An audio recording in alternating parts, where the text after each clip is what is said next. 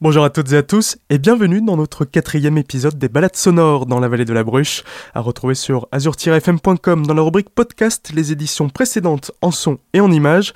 Au programme aujourd'hui une pause déjeuner à la ferme auberge du Charapon, la biennale d'art contemporain sur le sentier des passeurs et on finira la broc dans un supermarché aux côtés des producteurs locaux. Mais tout de suite, on file retrouver les volailles et le jardin de Colette Bécher. C'est du volaille de plein air euh, nourri en bio, mais on n'a pas, pas du tout demandé de, certification. Voilà, on vend tout en direct euh, et voilà, ça va bien comme ça. Les personnes savent. Euh, Exactement. Alors effectivement, avec cette période Covid, on n'avait pas l'habitude d'en vendre autant en direct. Le, le but, c'était effectivement nourrir ceux qui viennent à la ferme auberge et on vendait le surplus. Et on demandait effectivement ceux qui venaient en chercher de pas spécialement partager parce qu'on voulait pas s'agrandir non plus. Donc du coup pendant cette période en fait euh, on a vendu quand même toutes les volailles comme ça et les gens qui avaient l'habitude de venir en chercher, je leur ai demandé s'ils veulent partager et ça s'est fait comme ça super. Et puis euh, du coup, on, continue quoi, d'en vendre en direct hein, parce que on n'est pas encore en, saison touristique forte. Vous voyez bien au niveau de l'affluence, c'est encore euh, calme. Et alors toutes les bonnes choses qu'on a mangées, que ce soit la volaille ou même euh, les crudités, tout vient du jardin, de chez vous, euh, de votre élevage aussi. Voilà, alors on, a eu le temps de faire le jardin effectivement, comme, tous les ans d'ailleurs, mais il est un petit peu mieux rangé que d'habitude. Mais bon, on est un peu en permaculture, donc euh, c'est très bien. Les, les, superbes mauvaises herbes font de l'ombre aux autres, il y en a qui se mangent, voilà, donc c'est super quoi. Dans l'assiette, c'est presque uniquement des produits euh, que vous avez euh, exploités vous-même? Alors exactement tout ce qui est viande, on sert en fait que de la volaille. On sert euh, que ce qu'on élève. Les légumes, effectivement, la majorité vient du jardin. Donc en ce moment, pour l'instant, on est tout ce qui que vous aviez par exemple de la crudité, tout vient de chez nous en ce moment. Quand il va y avoir un peu plus de monde, je suis pas sûre qu'on va arriver à, suivre pour tout, mais voilà, on va, d'abord faire nos produits, bien sûr, c'est le but, quoi. Hein. Quand on vient ici, c'est vraiment les légumes et les fruits et les produits de saison. Hein. Exactement. Le but, c'est de vendre ce qu'on fait en premier et puis de compléter avec ce qui est de saison, bien sûr. Quoi. Il y a des producteurs euh, voisins voilà, où on peut s'approvisionner. Voilà. Et vous vendez de la volaille emportée, mais aussi d'autres choses ou vous arrêtez là? Euh, non, oh, ça commence là. Donc euh, volaille, on a des confitures, on a des condiments, genre chutney de quetch, on a des sirops avec des plantes médicinales, on a aussi des plantes médicinales pour faire des tisanes. Là, je vais faire des mélanges euh, à visée thérapeutique. Voilà, j'ai eu le temps de ramasser énormément d'herbes, euh, justement pendant le confinement, ce qui me frustrait un petit peu d'autres années où j'avais pas le temps. Mais là, là, ça a été super. Quoi. on résume, on mange bien, et sain pour la santé avant tout. C'est pas le, sain, sain et simplement. Voilà, et de la nourriture vivante. Euh, voilà, donc euh, on n'essaie pas de trop cuire les choses. Hein, les, les, crudités pour ça, c'est super. Quoi. Il y, a, exactement ce qu'il nous faut. Et ce qui pousse ici est adapté à, nous, quoi. Finalement, il n'y a pas besoin de, chercher à l'autre bout du monde, quoi. Donc en fait, on tourne avec différentes bandes, quoi, en fait. Hein. Euh, parce que tout n'est pas à l'abattage en même temps. Donc par mois, en fait, on, a des séries de 100 ou de 50 selon, selon les volailles. Euh, sur l'année, on tourne à 1200-1500 volailles à peu près. Euh, c'est beaucoup et c'est rien. C'est ce que je dis, les, grands bâtiments industriels où ils ont 10 000 volailles et ils font 8 rotations par année, ça fait à peu près 80 000. Donc à côté de ça, on est tout petit. Mais euh, voilà, on fait du, début à la fin. Quoi.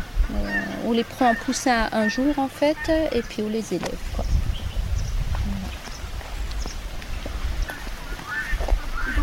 Je fais un petit peu la phénoculture, vous connaissez? C'est de la permaculture avec du foin. On couvre avec du foin, en fait, qui, va nourrir le sol, qui va faire en sorte qu'on n'a pas besoin d'arroser et ainsi de suite. Ah, c'est un jardin super sauvage, mais il y a tout. tout ce qui est fleurs, bah, bien sûr, je ramasse ici. Voilà. Donc du coup, c'est ça quand j'arrache je recouvre en fait et puis ça, ça renourrit le sol et ainsi de suite.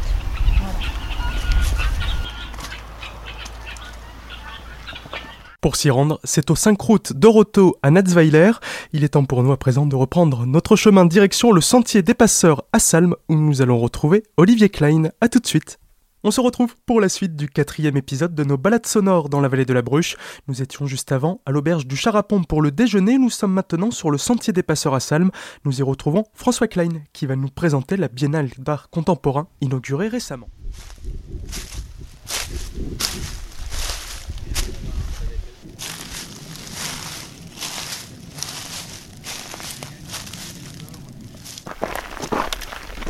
on va se mettre en, en face de la première œuvre.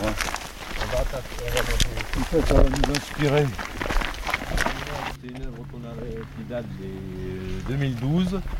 Euh, pour dire que le- les premières éditions de cet euh, événement, elles ont eu lieu en 2008, je pense. Voilà. Donc ça, c'est l'édition 2012. C'est tous les deux ans. Voilà. Nous sommes en 2020. Voilà.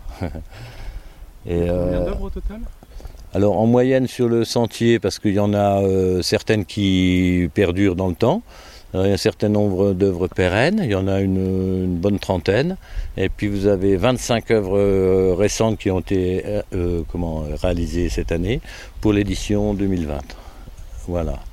Oui, 25, 25 projets artistiques qui ont été sélectionnés et qui ont été exposés, mais principalement sur le versant vosgien. Et les Voilà. projets artistiques, justement, euh, qu'est-ce qu'on peut voir euh, Qu'est-ce que c'est Ah ben c'est, on, on est sur un projet art nature, donc euh, c'est des, c'est des principalement, enfin c'est des œuvres qui, qui, qui jouent avec le, le paysage, avec le territoire et avec l'histoire et la géographie. Donc c'est du land art un, un petit peu. Donc c'est pas des œuvres, euh, vous ne verrez, enfin il y a des peintures par exemple, des peintures sur rocher par exemple, mais c'est des choses qui s'intègrent sur le, dans le paysage. Alors c'est plutôt, nous on propose plutôt de l'art contemporain, c'est de l'art contemporain, donc c'est des installations beaucoup, de la photographie, il y a de la céramique, il y a de la sculpture, il y a, aussi de la peinture, il y a des installations. Voilà, c'est un peu des ça, différents panels des, des modes d'expression contemporaines qui sont présentés. Et euh, la plupart des œuvres, alors, se fondent parfaitement dans le décor, dans la nature? Des fois, elles se fondent, mais d'autres fois, elles fracturent. Elles servent aussi à indiquer des fractures. Hein. Et puis, pour qu'une œuvre soit lisible, il faut aussi qu'elle qu'elle qu'elle se démarque des fois dans le paysage. Alors, c'est tout ce jeu-là que les artistes expérimentent sur le, terrain. Mais dans des conditions difficiles, parce que c'est des conditions climatiques euh, euh, difficiles, euh, en pleine nature, dans nos climats parfois rudes, euh, le vent, les tempêtes, etc. Il faut que ça résiste. Et donc, euh, voilà, ça pose des contraintes techniques assez particulières pour les artistes. Et le sentier, là, euh, il est... la plupart, ils sont le long de combien de kilomètres? Il faut bien marcher Ou c'est un peu accessible à tout le monde pour... Non, alors si vous partez de Kieu de Saulcy, euh, vous avez une boucle de 9 km qui est tout à fait euh, praticable en famille, euh, qui est assez bien balisée, et vous pouvez faire un petit pique-nique à la haute loge sur le point où vous avez 300 mètres de dénivelé, c'est quand même jouable, et 9 km. Donc dans la journée, ça se fait très facilement. Voilà, mais précautions d'usage, bonnes chaussures, et, et puis vêtements adaptés des fois à des situations climatiques qui peuvent changer, comme en ce moment. Et ce sentier, alors, euh, cette biennale d'art, c'est euh, jusqu'au 6 septembre, c'est ça? Voilà, on a été un petit peu évidemment perturbé par les événements sanitaires, mais l'événement se clôt au 6 septembre, mais euh, un certain nombre d'œuvres restent présentes toute l'année et c'est un sentier qui reste ouvert en, quasiment toute l'année pour le- les personnes qui veulent le visiter. Mais évidemment, vous n'aurez pas les mêmes prestations qu'en plein été, il faut venir maintenant. Et les autres œuvres, alors celles qui sont enlevées, on peut les retrouver autre part Ou comment ça se passe? Bon, ça dépend des artistes. Certains artistes, euh, ben, sont, c'est des œuvres qu'ils proposent pour l'événement, qui redéplacent après. qui vont- D'autres restent là. Non, là, vraiment, c'est très, c'est très varié. Il n'y a pas de règle particulière. La plupart laissent leurs œuvres en place. Et puis, où, voilà. Puis nous, en fonction de la dégradation de l'œuvre, on, la, on, on l'ôte ou on, ou on la laisse. Voilà. C'est des offres qui sont créées pour cet Oui. endroit. L'artiste va venir regarder, on lui dit c'est là que tu vas exposer. En général, oui. Oui. Cet espace, t'en fais ce que tu veux? Oui, disons qu'on les invite préalablement à faire une visite du sentier, à comprendre les enjeux historiques, géographiques, etc. Et puis à trouver une relation avec un lieu et puis proposer un objet qui soit en, en lien avec le lieu. Oui, c'est eux qui choisissent aussi souvent leur, le- leur lieu. Mais les lieux sont contraints par le- la ligne, euh, évidemment, du sentier.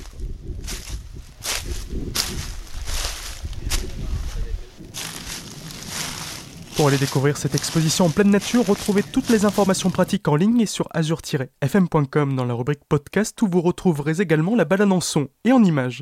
Allez, on se remet en route pour nos dernières destinations du jour, le supermarché de la Broque. À tout de suite.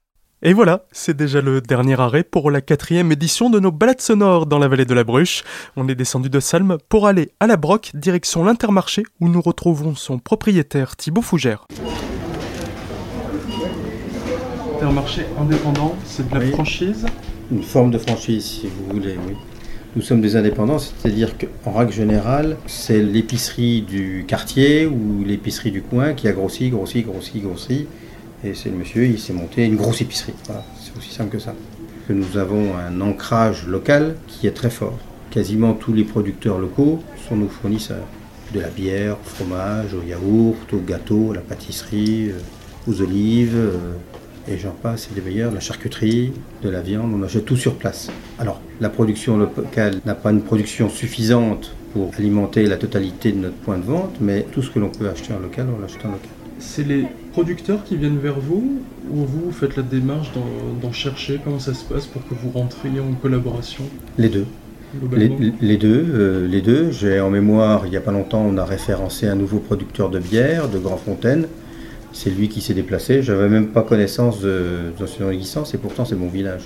Donc euh, je ne savais pas qui faisait de la bière, qui est très bonne d'ailleurs. Dans d'autres cas de figure, chez les producteurs euh, qui font la démarche, parce qu'ils savent, mon épouse et moi, nous sommes ici depuis euh, plus de 25 ans, donc on a un ancrage local. La vallée de la Bruche, il y a environ 20 000 personnes qui y résident. Donc au bout d'un moment, les commerçants et les artisans, on se connaît tous un peu. On fait partie des mêmes associations, on crée du lien. Et euh, au bout d'un moment, on se rend compte, puis euh, c'est comme ça que ça fonctionne. On dit un mode sain, c'est-à-dire que vous rémunérez à sa juste valeur le, le producteur pour qu'il puisse en vivre, plutôt que si c'était une grande Je ne multinationale qui discute- achèterait au... Je ne discute jamais le prix avec les producteurs locaux. La seule chose que l'on a et dont on discute ensemble, il faut qu'on ait une cohérence commerciale. On offre aux producteurs locaux une vitrine un peu plus large, c'est-à-dire que nous avons un trafic d'environ 6000 clients hebdomadaires. Donc il y a 6000 clients qui passent devant ces produits. Ce que je veux, c'est avoir une cohérence. Il ne faut pas qu'on vende moins cher que lui, parce que nous, on a besoin de toutes petites marges. En règle générale, les euh, producteurs ont deux tarifs. Ils ont un tarif revendeur et un tarif vente à la ferme ou vente sur place. Et souvent, ils nous accordent des, en appliquant le, le- tarif revendeur, on a des marges supérieures à ce dont on a besoin pour fonctionner. Donc je leur dis c'est pas la peine. Donc nous on a besoin seulement de ça comme marge pour fonctionner. Dans ce rayon-là, je pense à la confiture par exemple, j'ai besoin de 15% de marge. Ben, avec mes 15% de marge, s'il m'en donne 18, j'en ai pas besoin. Donc on applique 15%, mais je me tiens à son prix de vente à lui pour qu'il y ait une cohérence. Il ne faut pas que le touriste, quand il vient dans notre vallée, paye moins cher dans le Intermarché le- la confiture qu'il l'achète au... C'est pas cohérent.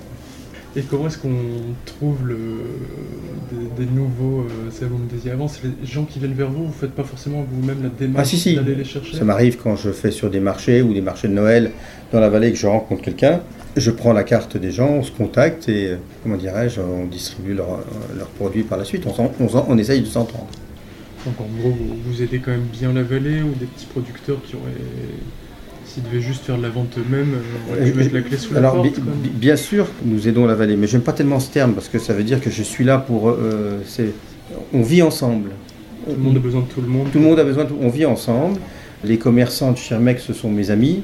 D'ailleurs, quand il y a eu le Covid, nous, on, on nous a demandé d'ouvrir. Le préfet m'appelait, ou la préfecture m'appelait toutes les semaines pour savoir si ça se passait bien ou prendre des nouvelles, comme d'ailleurs tous les autres supermarchés, je présume. Et euh, comment dirais-je, euh, les commerçants qui n'avaient plus tellement de ressources n'avaient pas de travail. On a embauché, je crois, loin 6 ou 7 commerçants de Schirmeck pour faire du drive, parce que le drive a explosé à ce moment-là. Euh, Et ça nous a, nous, bien dépannés. Et je pense que eux, ça les a dépannés aussi. Et ça a été, c'est gagnant-gagnant pour tout le monde. Quoi, hein.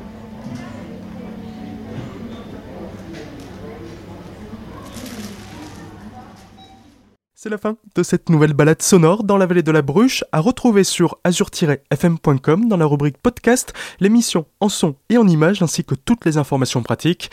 Quant à nous, on se dit à demain pour le cinquième et dernier épisode de 13h à 14h. Nous irons au marché de Schirmeck à la rencontre d'un producteur de fromage, puis nous irons sur un sentier plaisir à Colroy-la-Roche avant de retourner à la ferme auberge du Banc de la Roche à Bellefosse pour parler élevage. Bel après-midi sur Azure FM et à demain.